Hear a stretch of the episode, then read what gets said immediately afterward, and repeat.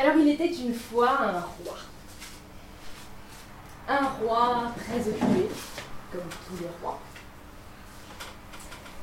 Et ce roi, eh bien, il, était, il avait des soucis, enfin un souci supplémentaire en tout cas, puisque ses conseillers, le matin même, lui avaient fait remarquer que la reine, euh, c'était plus trop ça.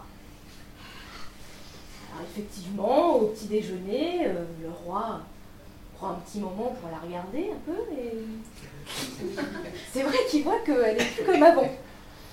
Euh, elle, est, euh, elle a mauvaise mine, elle est, euh, elle est voûtée, elle est toute maigrelette, toute pointue de partout. Avant, elle n'était pas comme ça, la reine. Hein. Non, non, c'était une belle femme, épanouie.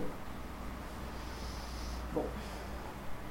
Alors, un peu plus tard dans la journée, il est à à son bureau roi et il entend une chanson se dirige vers la fenêtre. Là, il voit une femme. Une femme. voluptueuse. Elle est là, elle travaille la terre en chantant, elle ondule entre les allées du potager. Le roi la regarde un peu plus près. La femme du jardinier. Il dit alors ça, pas possible. Moi, ma femme, elle a tout ce dont elle peut rêver. Les cuisiniers, les, qui peuvent lui préparer les meilleurs plats, elle a des servantes pour la servir, elle a tout. Elle est là, elle est maigre comme un clou. La femme du jardinier, lui, il a à peine de quoi lui donner à manger, et elle est resplendissante. Alors le roi tout droit dans la cabane du jardinier et lui demande Qu'est-ce que tu fais Qu'est-ce que tu donnes à manger à ta femme? Lui dit bon, c'est tout simple, ma femme, tous les jours, je lui donne la chair de la langue. C'est tout. Ouais, ouais, c'est tout. Le roi dit bah, merci mon brave, si c'est que ça, j'en fais mon affaire. Alors il file aux cuisines du château et il ordonne d'organiser un banquet somptueux pour la reine le soir même, composé uniquement de langue. Le soir venu, le roi revêt son plus beau costume, se dirige dans les appartements de la reine et la conduit à la salle du banquet. La reine ouvre la porte,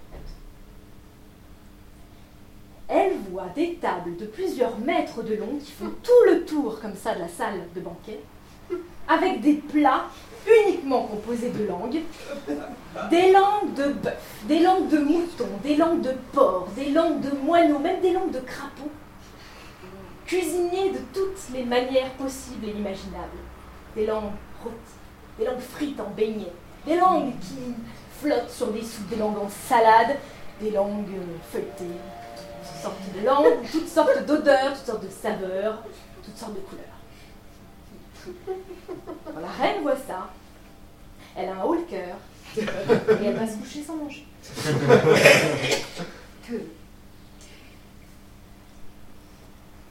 Le roi est contrarié.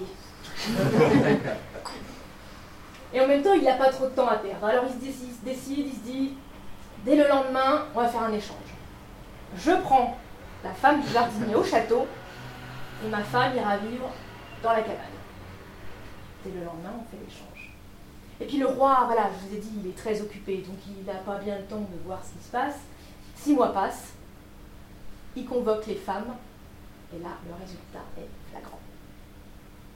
La femme du jardinier, elle s'est ennuyée à mourir au château. Elle s'est toute euh, racornie, desséchée, elle, a l'air de flotter dans ses vêtements, elle est, plus que l'ombre d'elle-même. La femme du roi, alors elle, elle a retrouvé ses formes d'antan, elle a les joues toutes roses, elle est là, elle chantonne, tout va bien. Le roi, il n'est pas content. Alors il demande des explications. Là, la femme du jardinier se précipite, elle lui dit, mais attendez, mais mon mari, mon mari. Le soir, quand il rentre, déjà, il commence par me raconter sa journée. Alors, il me parle des petites fleurs, des arbustes qui ont poussé, du passage des saisons. Parfois, il, invente un poème. La femme du roi lui dit Oh là là, oui, oh, des poèmes, des chansons même. Le jardinier, il prend sa guitare, chante, il est joyeux. Cet homme, il donne le meilleur de lui-même. Il donne la chair de la langue. On dit que le roi, il n'a toujours pas compris de quoi il s'agissait. Et que les deux femmes, elles, ont choisi de vivre avec le jardinier.